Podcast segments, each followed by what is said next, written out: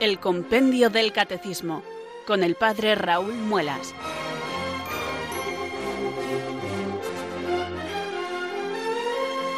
Muy buenas tardes, queridos oyentes de Radio María. Son las cuatro, las tres en Canarias.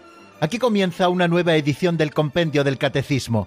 Reciban un saludo muy cordial desde Talavera de la Reina del Padre Raúl Muelas, que un día más les habla desde estos micrófonos de Radio María, la radio de la Virgen, la fuerza de la esperanza. Sed todos bienvenidos.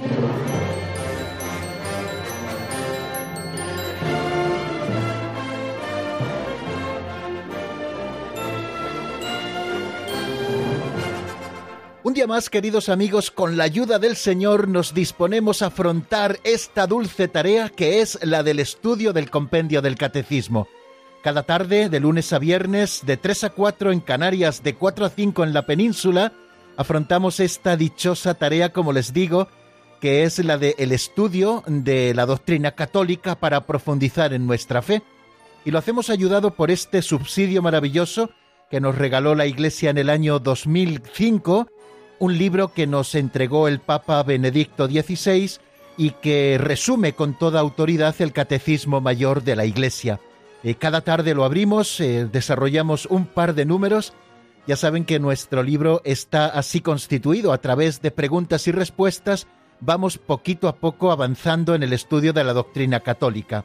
Hemos empezado el capítulo tercero de la sección segunda de la primera parte del compendio del Catecismo estamos estudiando los distintos artículos de la fe que se contienen en el credo apostólico y hemos empezado en esa tercera parte a estudiar lo referido al Espíritu Santo y al desarrollo de su obra, la Santa Iglesia Católica, la comunión de los santos, el perdón de los pecados, la resurrección de la carne y la vida eterna.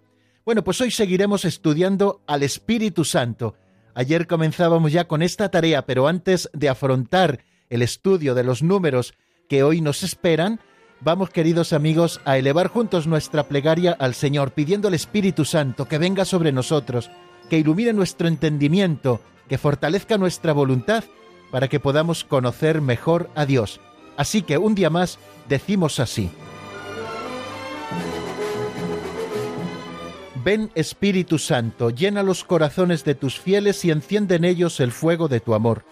Envía, Señor, tu Espíritu que renueve la faz de la tierra. Oh Dios, que llenaste los corazones de tus fieles con la luz del Espíritu Santo, concédenos que, guiados por el mismo Espíritu, sintamos con rectitud y gocemos siempre de tu consuelo. Por Jesucristo nuestro Señor. Amén.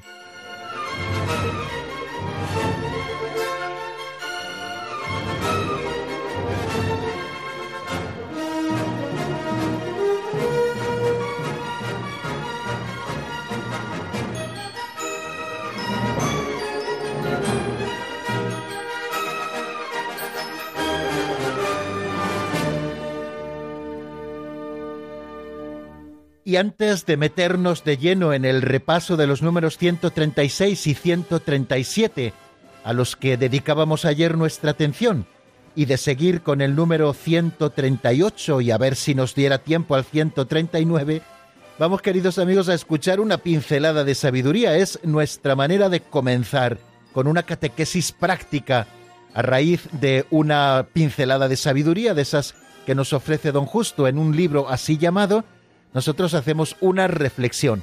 Partiendo de una historieta, reflexionamos sobre algún punto concreto de la doctrina católica. Hoy vamos a escuchar una pincelada que se titula Buscar un sucesor.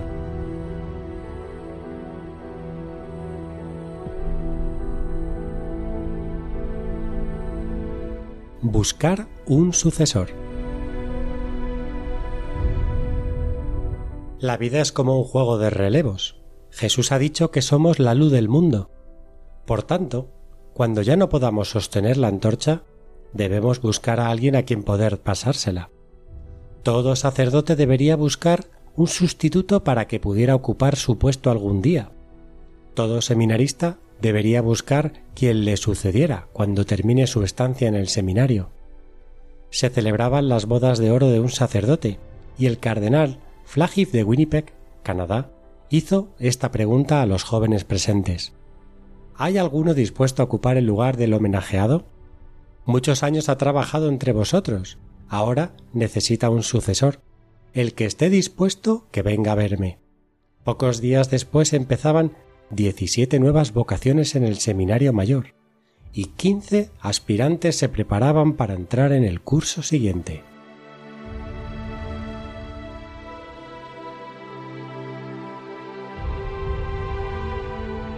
Se acerca, queridos oyentes, la solemnidad de San José. El próximo martes día 19 de marzo la celebraremos.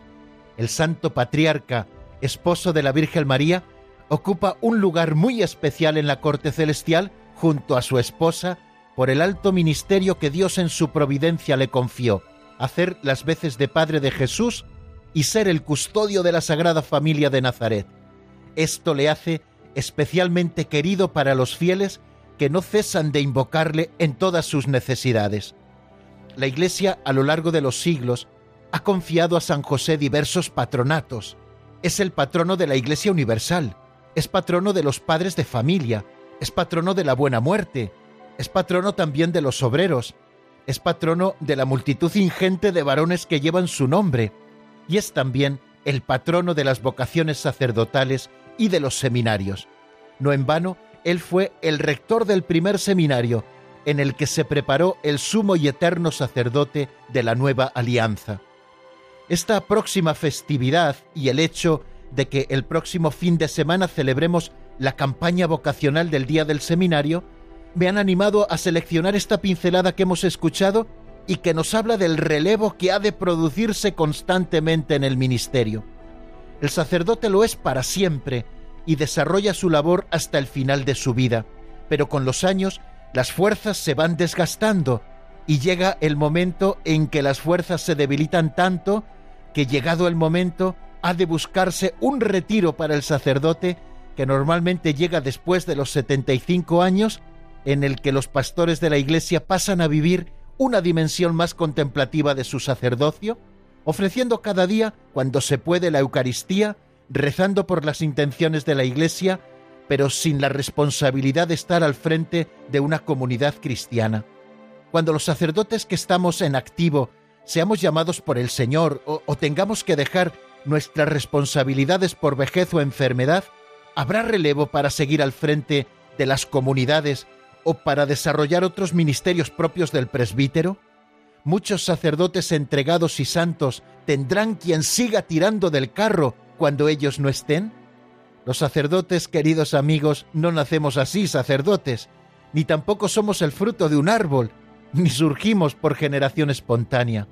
Hemos sido niños, luego hemos sido jóvenes con una vida como la de los otros jóvenes, y un día siguiendo la llamada del Señor hemos dejado de lado otros proyectos para ingresar en el seminario, estudiar la teología, formar nuestro corazón de pastores y después de un sosegado discernimiento propio y de la Iglesia, hemos sido ordenados sacerdotes, es decir, hemos sido configurados con Cristo, cabeza y pastor de la Iglesia, para servir a nuestros hermanos celebrando los sacramentos, predicando la palabra de Dios y animando la caridad y el apostolado. Así, con toda humildad, quiero ser hoy portavoz de esta llamada que el Señor hace aquí. Por eso ahora, con vuestro permiso, me dirijo a los muchachos jóvenes preguntándoles, ¿has pensado alguna vez en ser sacerdote? No mires para otro lado, me dirijo a ti. No es momento de escurrir el bulto o de pensar que a esta pregunta ya responderán otros. Piénsalo en serio. Quizá el Señor te está llamando y espera de ti una respuesta afirmativa. Estoy seguro de que todos tenemos mucho que agradecer a algún sacerdote. En el sacramento del bautismo nacimos a una vida nueva que no tiene fin, la vida de los hijos de Dios, por el ministerio de un sacerdote. Es posible que otro sacerdote nos enseñara la doctrina católica y con ella aprendimos a amar a Dios y a sentirnos amados por Él.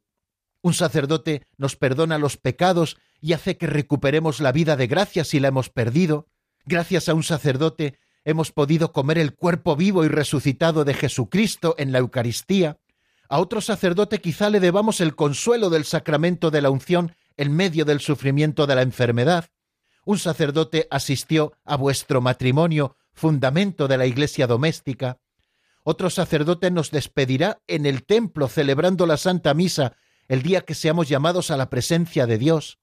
Esta riqueza que hemos recibido, ¿podrán seguir recibiéndola fácilmente los que vengan después de nosotros? La respuesta a esta pregunta será afirmativa si hoy otros jóvenes siguen diciendo sí a la llamada del Señor al sacerdocio. Dios lo quiere, la Iglesia nos necesita. Solo tú puedes decir, aquí estoy, Señor, cuenta conmigo. Se habla muchas veces de que hoy hay crisis de vocaciones, y no estoy del todo de acuerdo con esta expresión. No hay crisis de llamada porque Dios sigue llamando. Lo que hay es crisis de respuestas. Falta quizá generosidad por el miedo o la desconfianza, por la comodidad o el desapego, por el egoísmo o la desidia. Aquí es donde entra el valor maravilloso de la oración. Recemos para que el Señor siga suscitando deseos de ser sacerdotes en los corazones ardientes y generosos de muchos jóvenes. Y recemos también para que éstos sean valientes y den un paso adelante. Nos lo dijo el Señor en el Evangelio, la mies es abundante, los obreros son pocos, rogad pues al dueño de la mies que envíe operarios a su sementera. Esta es la tarea más importante que podemos hacer en favor de las vocaciones sacerdotales, la oración. El lema elegido por la conferencia episcopal este año para la celebración de la campaña del Día del Seminario es el Seminario Misión de Todos. Pues ánimo, queridos oyentes, que todos tenemos mucho que hacer para conseguir el relevo.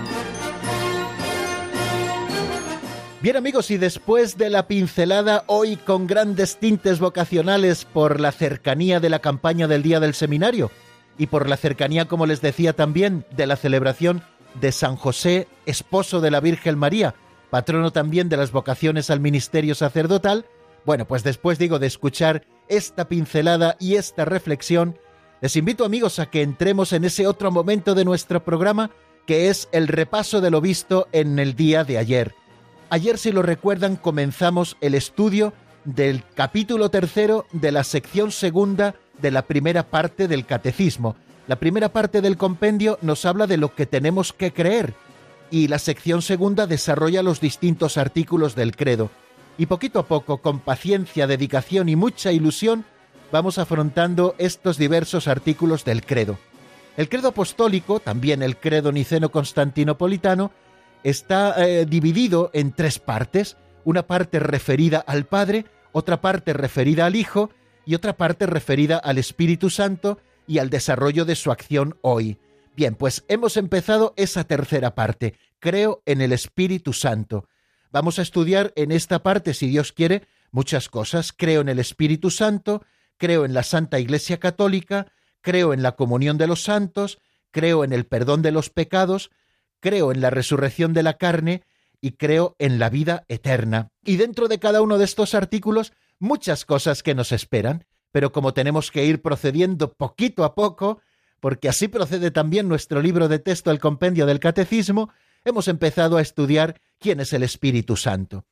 La primera pregunta a la que ayer dábamos respuesta y explicábamos con el compendio del catecismo es el número 136, que se pregunta ¿Qué quiere decir la Iglesia cuando confiesa creo en el Espíritu Santo? Nos dice el compendio del Catecismo a propósito de esta pregunta lo siguiente. Creer en el Espíritu Santo es profesar la fe en la tercera persona de la Santísima Trinidad, que procede del Padre y del Hijo, y que con el Padre y el Hijo recibe una misma adoración y gloria. El Espíritu Santo ha sido enviado a nuestros corazones a fin de que recibamos la nueva vida de hijos de Dios. Cuatro afirmaciones, cuatro puntos tratábamos de desarrollar ayer a propósito de este número 136. El primero de ellos se refiere a lo que significa creer en el Espíritu Santo. Creer en el Espíritu Santo es profesar la fe en la tercera persona de la Santísima Trinidad. Decíamos que el misterio de la Santísima Trinidad es el misterio central de nuestra fe porque nos está hablando de quién es el mismo Dios, un Dios que es único, pero es un Dios que no es solitario, sino que vive en familia, el Padre, el Hijo y el Espíritu Santo, esas tres personas que constituyen la Santísima Trinidad. Ya nos referimos al Padre, ya nos referimos también al Hijo, ahora estamos refiriéndonos al Espíritu Santo. Creer en el Espíritu Santo, por tanto, es profesar la fe, es decir, creer en su existencia, admitirlo dentro de nosotros y confiar plenamente en Él de la tercera persona de la Santísima Trinidad, esa que llamamos el Espíritu Santo, el gran desconocido, por otra parte, o como ayer recordábamos, como le define San Agustín, Dios y don de Dios, porque es Dios con el Padre y con el Hijo, pero es también el Dios que se regala a la humanidad, y a través del cual se nos han revelado todas las cosas. Él es el que opera para que se haga realidad en nosotros lo que Cristo ha venido a traernos, profesar la fe en la tercera persona de la Santísima Trinidad. Y continúa diciendo el compendio que procede del Padre y del Hijo. Hablamos de que hay un solo Dios, pero que hay tres personas distintas. Cuando nos está hablando el compendio del Catecismo que el Espíritu Santo procede del Padre y del Hijo, es decir, que es el amor eterno que se profesan el Padre y el Hijo, nos está hablando de lo que distingue a las tres divinas personas, que son las procesiones. El Padre engendra al Hijo desde toda la eternidad, el Hijo es engendrado por el Padre desde toda la eternidad, y ese amor que se profesa en el Padre y el Hijo es la tercera persona de la Santísima Trinidad, el Espíritu Santo, que procede del Padre y del Hijo. Y también nos dice que al tratarse de consustancialidad, el Espíritu Santo es consustancial con el Padre y el Hijo, igual que el Padre es consustancial con el Hijo y el Espíritu Santo, e igual que el Hijo es consustancial con el Padre y el Espíritu Santo, al hablarnos de esa consustancialidad, de que participan de la misma naturaleza divina y cada una de ellas, cada una de estas personas, la posee plenamente, estamos diciendo que con el Padre y el Hijo recibe una misma adoración y gloria. Está eliminando de un plumazo con esta frase, como lo hace también el credo niceno constantinopolitano, con el Padre y el Hijo recibe una misma adoración y gloria, la misma adoración que debemos a Dios la recibe el Espíritu Santo y la misma gloria que posee el Padre y el Hijo la posee también el Espíritu Santo. Elimina así, por tanto, de un plumazo, como les digo, todo subordinacionismo. El Espíritu Santo no es posterior al Padre y al Hijo, es coetáneo, es decir, desde toda la eternidad existe con el Padre y el Hijo, y además no es una criatura del Padre, ni una criatura del Hijo, ni una criatura de ambos, sino que es Dios como el Padre y como el Hijo, y por lo tanto recibe de nosotros esa misma adoración debida a Dios y esa misma gloria. Y por último nos dice este número que el Espíritu Santo ha sido enviado a nuestros corazones a fin de que recibamos la nueva vida de hijos de Dios. Decimos que el Espíritu Santo ha sido enviado a nuestros corazones, así lo expresa San Pablo en la carta a los Gálatas en el capítulo cuarto. Por eso San Agustín dice que el Espíritu Santo es Dios, pero que también es don de Dios. Es decir, que ha sido regalado a nosotros, ha sido enviado para nosotros a nuestro corazón para que nosotros recibamos la vida nueva de hijos de Dios. ¿Quién es el que nos hace hijos en el Hijo, hijos del Padre en Jesucristo? El que opera esta obra es el Espíritu Santo, el que viene a habitar en nosotros por la gracia, Él es la gracia increada, y con Él el Padre y el Hijo, y por esa gracia nosotros somos hijos de Dios y miembros vivos también de la Iglesia Madre. Bueno, pues esto es así en resumen y de una manera panorámica, queridos amigos, lo que decíamos ayer a propósito de ese número 136. ¿Qué quiere decir la Iglesia cuando confiesa creo en el Espíritu Santo? Profesa su fe en la tercera persona de la Santísima Trinidad, que procede del Padre y del Hijo, luego como persona es distinto del Padre y del Hijo, pero como Dios que es con el Padre y el Hijo recibe una misma adoración y gloria. Y este Espíritu Santo ha sido enviado a nosotros para que recibamos la nueva vida de los hijos de Dios esa vida que Jesucristo con su obediencia, con su sacrificio, con su redención nos ha merecido, la realiza en nosotros el Espíritu Santo. Y también nos asomábamos, aunque un poco más brevemente y nos quedaron muchas cosas por decir, a ese número 137, que se pregunta por qué la misión del Hijo y la del Espíritu Santo son inseparables. Decimos que el Padre envía siempre al Hijo y al Espíritu Santo. De hecho, cuando Jesucristo se encarna en las entrañas purísimas de Santa María la Virgen, es el Espíritu Santo quien realiza esta obra, porque el Hijo y el Espíritu Santo, que comparten, son inseparables en esa misión propia del Hijo, que también lo es del Espíritu Santo, ambos operan juntos y con ellos también el Padre.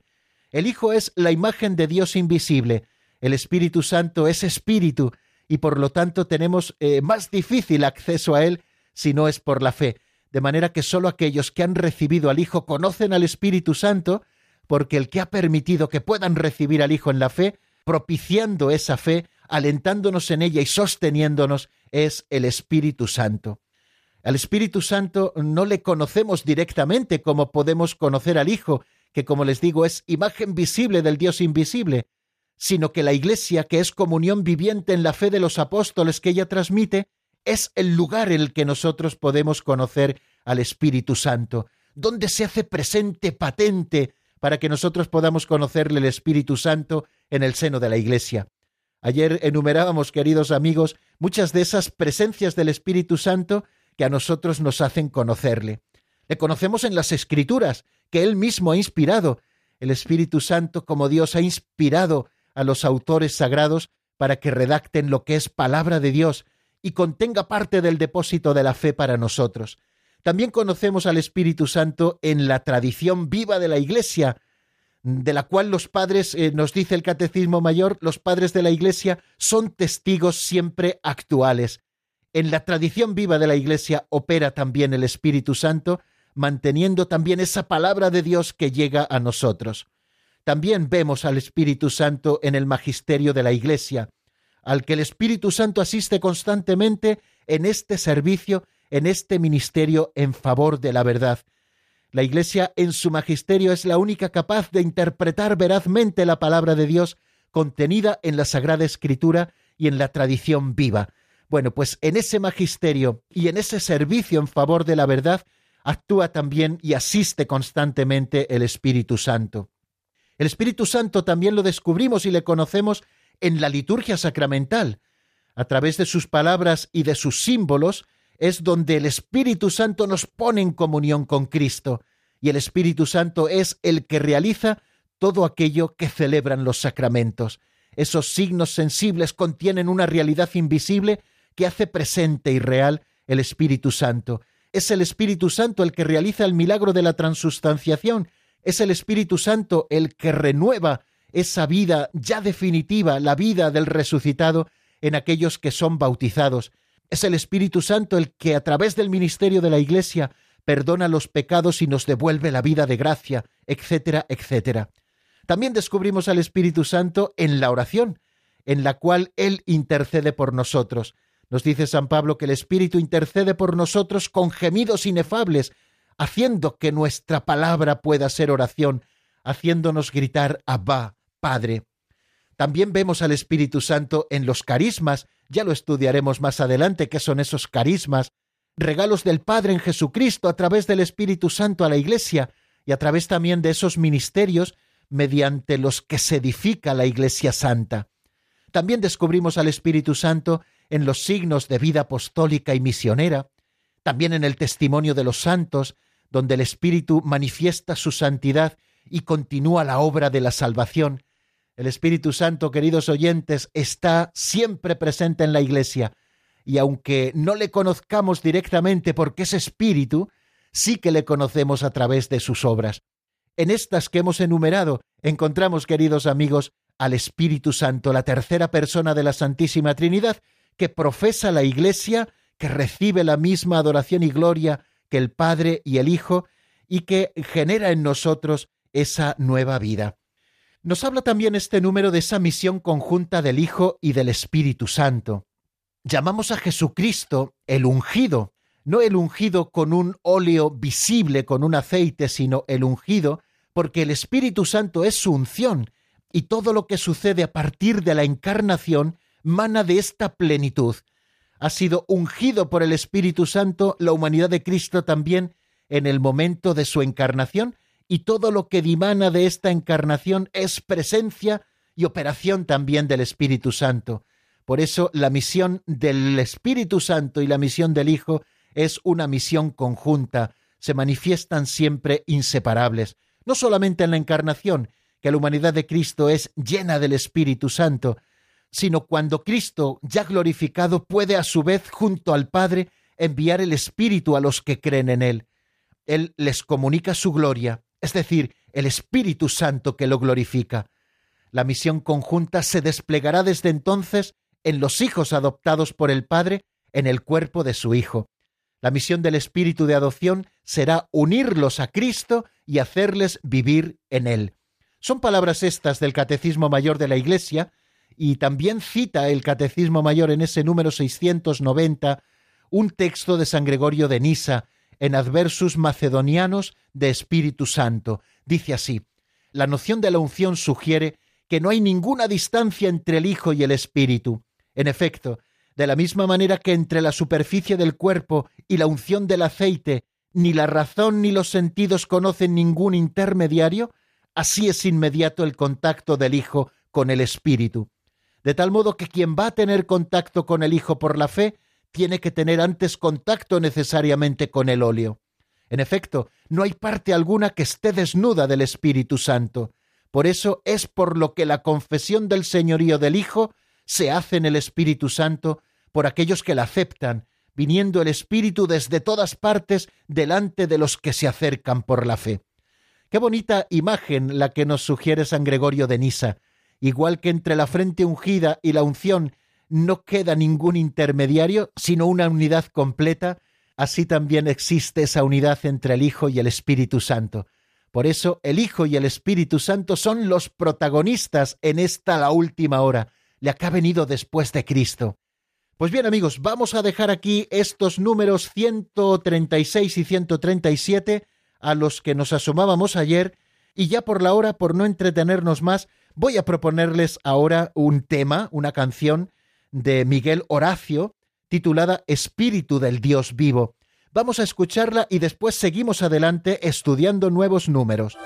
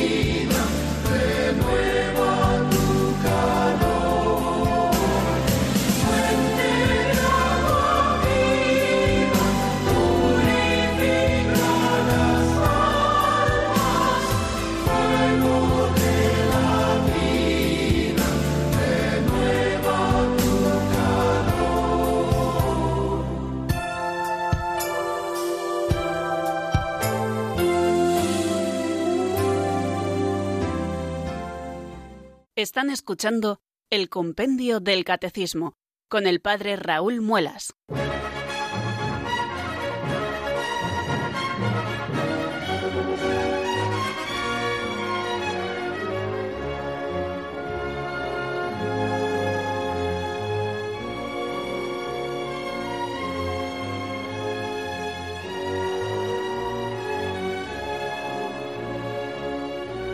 Continuamos adelante, queridos oyentes, aquí en la sintonía de Radio María. Estamos en el compendio del Catecismo y vamos a comenzar a estudiar el número 138, que es en el que seguimos en esta jornada de hoy.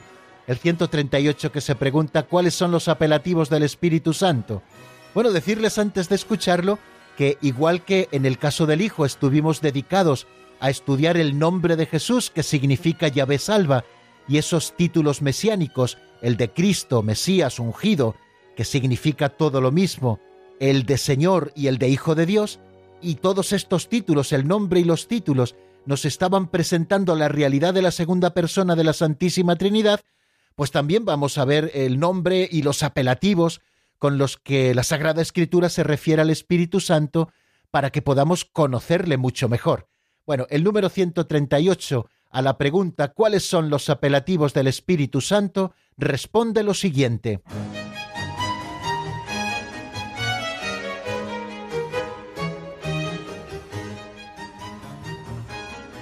Número 138. ¿Cuáles son los apelativos del Espíritu Santo? Espíritu Santo es el nombre propio de la tercera persona de la Santísima Trinidad. Jesús lo llama también Espíritu Paráclito, Consolador, abogado y espíritu de verdad. El Nuevo Testamento lo llama Espíritu de Cristo, del Señor, de Dios, Espíritu de la gloria y de la promesa.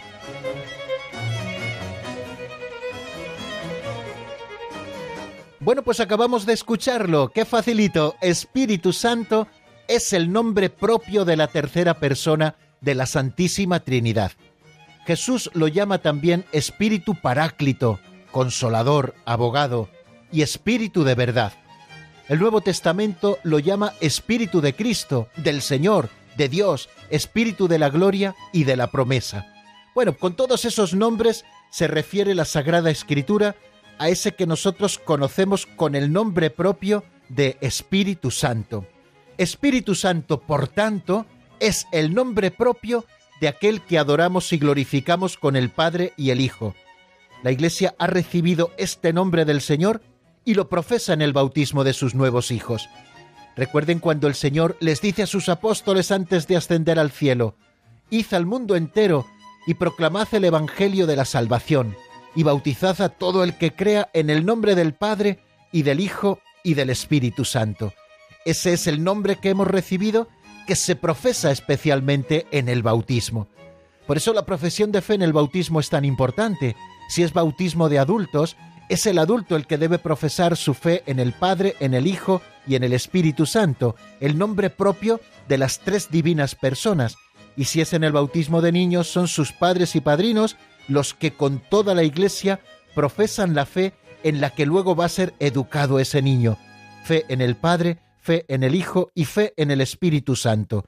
El Padre es el nombre propio del principio sin principio, el Hijo es del que es engendrado por el Padre desde toda la eternidad, al que llamamos Jesucristo después de su encarnación y así permanece por toda la eternidad. Y el Espíritu Santo es el nombre propio de esa tercera persona de la Santísima Trinidad que adoramos y glorificamos junto con el Padre y con el Hijo. Bien, este nombre lo hemos recibido de Cristo, sobre todo cuando manda bautizar en el nombre del Padre y del Hijo y del Espíritu Santo. Este nombre propio está compuesto por dos palabras, espíritu y santo. Espíritu viene del término hebreo ruá, que significa soplo, aire, viento. Jesús está utilizando esta imagen sensible del viento para sugerir la novedad trascendente del que es personalmente el soplo de Dios, el Espíritu Divino. Fijaos de qué manera tan bonita se lo dice a Nicodemo en Juan 3, 5, 8.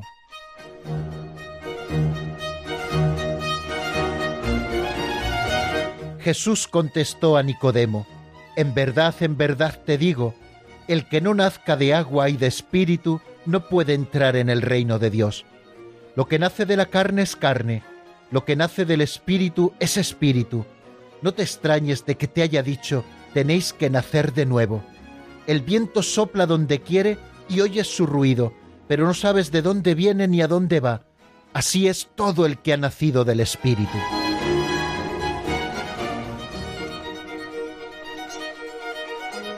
Fijémonos que al revelar al Espíritu Santo a Nicodemo, Jesús está utilizando esa imagen del viento, ¿no? Una imagen muy sensible y nos está sugiriendo esa novedad trascendente del que es personalmente, o sea, como persona, el soplo de Dios, del Espíritu Divino. Bueno, dos palabras, espíritu, que como les digo viene de ruá, que es soplo, aire, viento, y santo, que es también un atributo propio de Dios. De hecho, las dos cosas son atributos comunes a las tres divinas personas. Pero cuando nosotros lo expresamos unidos, Espíritu Santo, nos estamos refiriendo a la tercera persona de la Santísima Trinidad, porque el Padre también es Espíritu y el Hijo, antes también de su encarnación, solo era Espíritu. Después de su encarnación, no solamente es Espíritu, sino que también tiene un cuerpo glorioso unido a su humanidad en esa segunda persona de la Trinidad, y el Espíritu Santo, por lo tanto, también es Espíritu. Pero cuando juntamos estos dos términos, nos estamos refiriendo, o sea, que unidos los dos términos, Espíritu y Santo, están designando, como les digo, a la tercera persona de la Santísima Trinidad. Este es el nombre propio del gran desconocido. Pero también eh, hay otros apelativos con los que es llamado el Espíritu Santo en otros momentos del Evangelio. Fijaros que cuando Jesús anuncia y promete la venida del Espíritu Santo, le llama el Paráclito, que literalmente significa aquel que es llamado junto a uno, eh, el Espíritu Santo Paráclito, que ha sido llamado junto a nosotros. También le llamamos el Advocatus, el abogado, ¿no? El que está con nosotros, el que nos defiende, el que está siempre a nuestro lado. Paráclito se traduce muchas veces y así lo hace el compendio del catecismo, también por la palabra consolador, es decir, el que viene a consolarnos. Y siendo Jesús, fijaros, el primer consolador de todos, el que nos consuela, el mismo Señor llama al Espíritu Santo también Espíritu de verdad. Así lo encontramos en el Evangelio de San Juan, en el capítulo 16, versículo 13. El Espíritu Santo es también el Espíritu de la verdad. Y luego en la Sagrada Escritura encontramos también otros modos de llamar al Espíritu Santo. Muchos apelativos eh, utiliza San Pablo para referirse a la tercera persona de la Santísima Trinidad. Le llama el Espíritu de la promesa, así lo encontramos en Gálatas 3.14 y en la carta a los Efesios 1.13.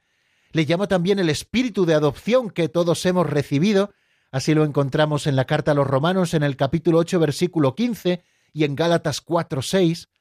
También San Pablo llama al Espíritu Santo el Espíritu de Cristo en Romanos 8:11, también el Espíritu del Señor en 2 Corintios 3:17, también el Espíritu Santo es llamado por San Pablo como el Espíritu de Dios, así lo encontramos en varios momentos también de sus cartas, y San Pedro también habla del Espíritu Santo como del Espíritu de la gloria, el Espíritu de gloria. Podemos asomarnos ahora a la primera carta de San Pedro capítulo cuarto, versículo catorce. Dice así San Pedro, Si os ultrajan por el nombre de Cristo, bienaventurados vosotros, porque el Espíritu de la gloria, que es el Espíritu de Dios, reposa sobre vosotros. Fijaros que le llama así también el Espíritu de la gloria. Bueno, yo les quiero poner como tarea, si a ustedes les parece, el que, bueno, puedan eh, asomarse a todos estos apelativos que recibe el Espíritu Santo en la Sagrada Escritura, Supongo que no habrán podido tomar nota, pero bueno, encuentran todos estos apelativos y las referencias bíblicas en el Catecismo Mayor de la Iglesia en el número 693. Estos son, en San Pablo, Espíritu de la promesa, Espíritu de adopción, Espíritu de Cristo, Espíritu del Señor, Espíritu de Dios, y en San Pedro, este que hemos escuchado ahora recientemente, Espíritu de Gloria. Hay un himno en la liturgia eh, que tiene más de 800 años. De hecho, no se sabe propiamente la autoría. Algunos se lo atribuyen a, Stephen Lacton, que fue arzobispo de Canterbury a principios del siglo XIII, Otros también se lo atribuyen al rey de Francia Roberto II el Piadoso o al Papa Inocencio III. Bueno, mm, según se le atribuye la autoría unos a otros, pues tiene 800, 900, incluso hasta mil años puede tener eh, este himno que rezamos, que es la secuencia de Pentecostés, este himno tan antiguo con el que la Iglesia invoca al Espíritu Santo y recuerda también el día de Pentecostés, nos habla de muchos apelativos que recibe el Espíritu Santo a propósito de los efectos que va produciendo en nosotros. Este himno ha sido tan importante que la liturgia lo ha asumido como propio y en la solemnidad de Pentecostés, antes de la recitación del Evangelio, leemos o cantamos eso que se conoce como secuencia de Pentecostés. Pues van a permitirme, queridos amigos, para no seguir avanzando en el número siguiente, puesto que comenzaremos con él en nuestro próximo programa, me van a permitir, queridos amigos, que recitemos ahora juntos y también con espíritu de oración esa secuencia de Pentecostés, ese himno al Espíritu Santo que quizás recemos tantas veces y que ayer también, por cierto, lo pusimos en una de las canciones que nos acompañaron en el compendio. Dice así este himno, Ven Espíritu Divino, manda tu luz desde el cielo. Padre amoroso del pobre, donen tus dones espléndido, luz que penetra las almas, fuente del mayor consuelo. Ven dulce huésped del alma, descanso de nuestro esfuerzo, tregua en el duro trabajo, brisa en las horas de fuego, gozo que enjuga las lágrimas y reconforta en los duelos. Entra hasta el fondo del alma divina luz y enriquecenos. Mira el vacío del hombre si tú le faltas por dentro. Mira el poder del pecado cuando no envías tu aliento. Riega la tierra en sequía, sana el corazón enfermo, lava las manchas, infunde calor de vida en el hielo, doma el espíritu indómito, guía al que tuerce el sendero. Reparte tus siete dones según la fe de tus siervos. Por tu bondad y tu gracia, dale al esfuerzo su mérito. Salva al que busca salvarse y danos tu gozo eterno. Amén. Este himno, queridos amigos, además de ser una preciosísima oración, que creo que es bueno que nos aprendamos todos de memoria y que podamos recitarla muchas veces, como está en verso, al menos en esta traducción en lengua castellana aceptada por todos, creo que es fácil que lo podamos memorizar. Pues digo que aparte de ser una oración preciosa para que nosotros la elevemos pidiendo el Espíritu Santo, también es una catequesis magnífica de quién es el Espíritu Santo y qué es lo que produce en nosotros. Estamos emulando ese día de Pentecostés y los efectos que produjo la venida del Espíritu Santo sobre los apóstoles. Es luz que penetra en las almas, es fuente del consuelo, es dulce huésped del alma, es descanso en el esfuerzo, tregua en el trabajo, brisa cuando el fuego aprieta, gozo que enjuga las lágrimas y nos reconforta en los momentos de sufrimiento. Le pedimos que entre hasta el fondo del alma, porque sin el Espíritu Santo el hombre está vacío por dentro, y así lo experimentamos cuando por el poder del pecado Él no alienta dentro de nosotros es el agua fresca que riega la sequía de nuestro corazón, que sana nuestras heridas, que lava las manchas, que da calor de vida en el hielo, que doma al espíritu indómito y que guía al que se va torciendo. Le pedimos que reparta sus dones también, los siete dones del Espíritu Santo, que ya tendremos tiempo, queridos amigos, también de repasar, don de sabiduría, don de entendimiento, don de consejo, don de fortaleza, don de ciencia, don de piedad y don de temor del Señor. Le pedimos también que Él bendiga nuestro esfuerzo, que produzca también sus frutos en nosotros. Bueno, aquí les dejo, queridos amigos, para el fin de semana la tarea de meditar esta secuencia de Pentecostés, porque ahí nos referimos a la tercera persona de la Santísima Trinidad, a ese que llamamos con el nombre propio de Espíritu Santo, y también nos estamos refiriendo a los apelativos que el Espíritu Santo recibe. Y fijaros de qué manera también nos preparará para el número siguiente, el número 139, en el que vamos a estudiar los símbolos del Espíritu Santo, los símbolos con los cuales se representa el Espíritu Santo y que nos dicen muchísimo del Espíritu de Dios. Bueno, pues hasta aquí, queridos amigos, la explicación de hoy. Les dejo un número de teléfono 91005 9419 91005 94 19. Si ustedes quieren, recibiremos gustosos sus llamadas, sus preguntas, sus reflexiones, sus vivencias, son todas bienvenidas. Mientras van marcando ese número, les dejo con una canción de John Carlo titulado La mano de Dios, también un signo del Espíritu Santo, y después de esta canción estaremos de nuevo al habla en el 91005 94 19.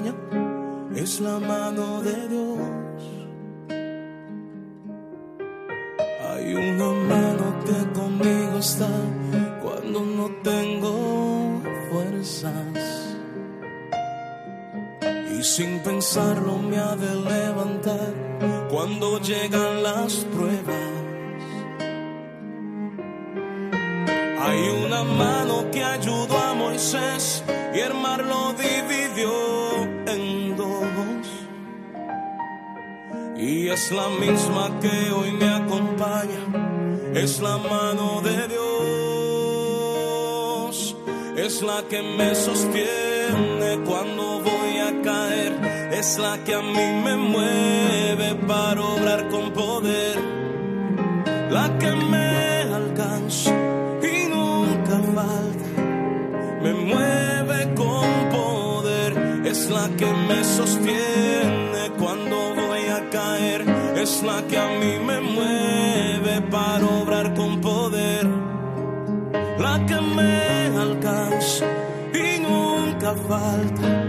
Me mueve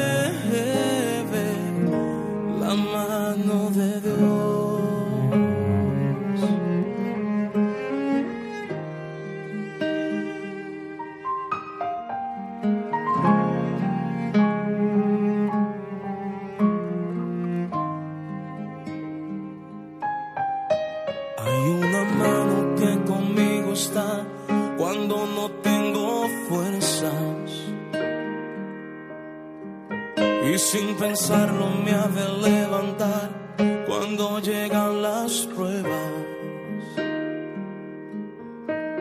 Hay una mano que ayudó a Moisés y el mar lo dividió en dos. Y es la misma que hoy me acompaña, es la mano de Dios es la que me sostiene la que a mí me mueve para obrar con poder, la que me alcanza y nunca falta, me mueve con poder, es la que me sostiene cuando voy a caer, es la que a mí me mueve para obrar con poder. Están escuchando el Compendio del Catecismo con el Padre Raúl Muelas.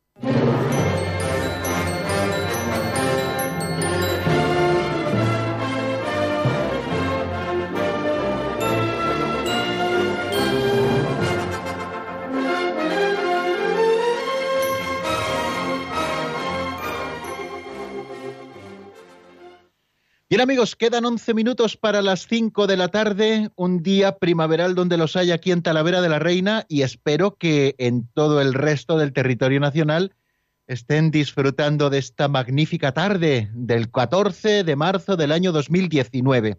Bueno, estamos aquí en Radio María en el 91005 9419 y estamos abriendo eh, esta etapa en el compendio del catecismo en el que eh, abrimos los micrófonos para que ustedes puedan intervenir. Tenemos una llamada esperándonos desde Málaga.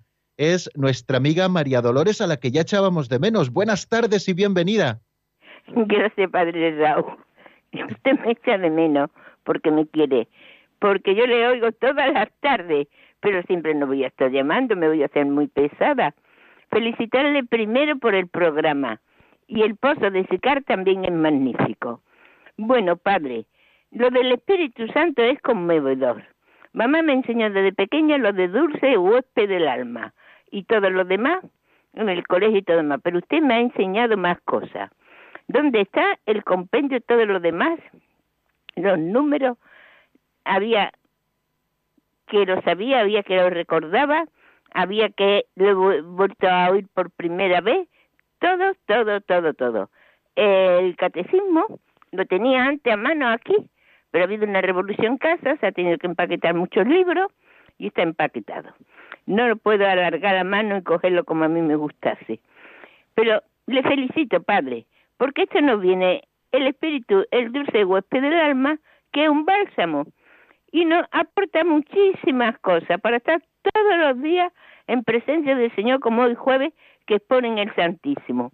Y entonces, remomerar y estar continuamente ahí con el Señor, en reverberar tu amor y mi amor como Santa Teresa de Jesús.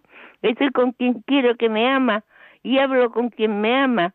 Ah, es magnífico, es subyugante, Padre. En una palabra, subyugante. Esto de, de Dios en el mundo es lo mejor que ha hecho.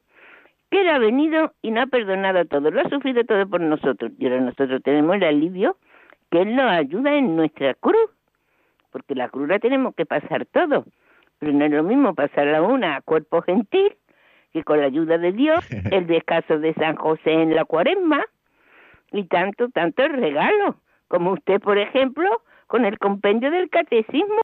Ya tengo pedido el compendio de VD por el padre Íñigo Ugarte, que también tuvo una temporada y le encantaba el tiramisú. Muy bien, pues eh, claro que sí, tiene usted muy buen gusto porque el padre Íñigo Ugarte, que estuvo explicándonos el compendio del catecismo, creo que hizo las delicias de todos y nos ayudó muchísimo también a profundizar en la doctrina católica. Eh, aprovechando esto que nos dice María Dolores de Málaga, pues animarles a que, a que, bueno, pues ahí tienen esos catecismos, esos compendios del catecismo estudiados por el padre Íñigo Ugarte, por el padre Mario y por el padre Roberto, eh, también por mi predecesor, sacerdote de Béjar, que también lo hizo preciosamente. Bueno, tienen todos a su disposición, o bien escribiendo, como ha hecho María Dolores, a, Radio María, a Paseo de los Lanceros, o bien entrando en la página web www.radiomaria.es y allí encuentran un arsenal de materiales en podcast, entre ellos varios de los compendios del catecismo aquí explicados. Pues muchísimas gracias, María Dolores. Claro que sí, es muy consolador pensar que el Espíritu Santo cuando vivimos en gracia es el dulce huésped del alma. Nunca podremos decir que estamos solos si tenemos a Dios con nosotros, ¿no? Y la vida de gracia es posible porque el Espíritu Santo la posibilita en nosotros, ¿no? Basta luchar contra el pecado, abrirnos al don de Dios y disfrutar de la presencia de ese dulce huésped del alma. Tenemos también aquí otra pregunta que nos hacen desde Sevilla y que no ha querido entrar en antena, pero bueno, nos ha dejado su pregunta y nosotros la damos respuesta. ¿Puede, nos dice esta persona, pedir ella por otra persona al Espíritu Santo? Claro que sí, no solamente puede, sino que también debe. A Dios le pedimos constantemente por nuestros hermanos los hombres y es una manera preciosísima de ejercer la caridad con ellos, pidiendo por sus necesidades espirituales y materiales y, y pedimos a Dios Padre, pedimos a Dios Hijo y cómo no pedimos a Dios Espíritu Santo. Por eso le animamos a esta oyente sevillana a que siga encomendando a esas personas que llevan su corazón al Espíritu Santo, que, habita en ella por la gracia y, y, que está tan cerquita y que es tan fácil también pedirla, ¿no? Muy bien, pues ya se nos va cumpliendo nuestro tiempo. Tengo que decirles que mañana, si Dios quiere, no tendremos el programa Compendio del Catecismo. ¿Cuál es la razón? Pues, pues que me voy a dar ejercicios espirituales a un grupo de 28 personas. Eh, estaremos haciendo ejercicios espirituales en Arenas de San Pedro.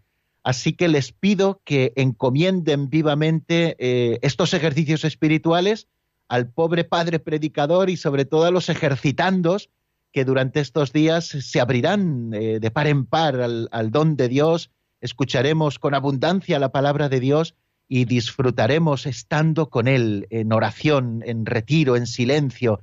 Bueno, pues encomiéndennos. Esto hace que mañana no pueda estar con ustedes, pero estoy seguro de que estaremos eh, sintonizando espiritualmente porque estaremos unidos en la oración. Yo también y los ejercitantes también les encomendarán. Les diré que pidan por los oyentes de Radio María y muy en especial por los oyentes del compendio del Catecismo. Pues bien amigos, me despido entonces hasta el lunes. Les he dejado deberes el, el estudio, la memorización de, la secuencia del día de Pentecostés, también que se asomen a ese texto que encontramos en el capítulo 3 versículos eh, del 6 al 8 eh, del, del Evangelio de San Juan, donde hace una descripción preciosa Jesucristo a Nicodemo del Espíritu Santo como ese viento, ¿no? Ese viento que lo renueva todo, porque es esa persona divina que viene con su fuerza renovadora.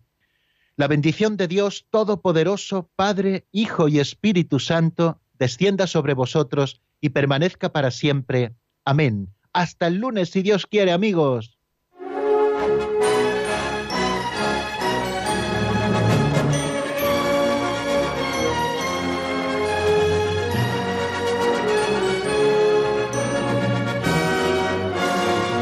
El Compendio del Catecismo con el Padre Raúl Muelas.